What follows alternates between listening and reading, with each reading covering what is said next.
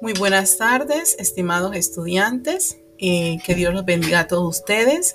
En el día de hoy vamos a tratar el tema de los tejidos animales, el cual es, es importante para cada uno de nosotros y para eso debemos saber primeramente qué tejido es la agrupación de células que tienen funciones específicas en nuestro cuerpo.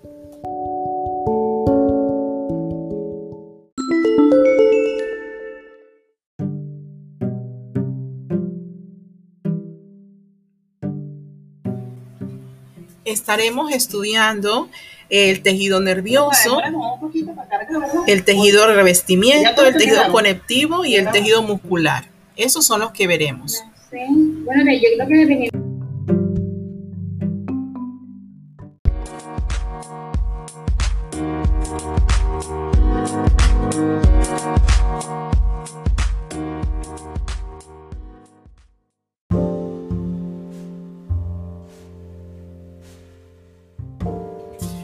El tejido nervioso recibe los impulsos que provienen de nuestro ambiente. El tejido de revestimiento es que cubre toda la superficie de nuestro cuerpo. El tejido conectivo es el más abundante de todos. Él conecta todos los tejidos y órganos de nuestro cuerpo.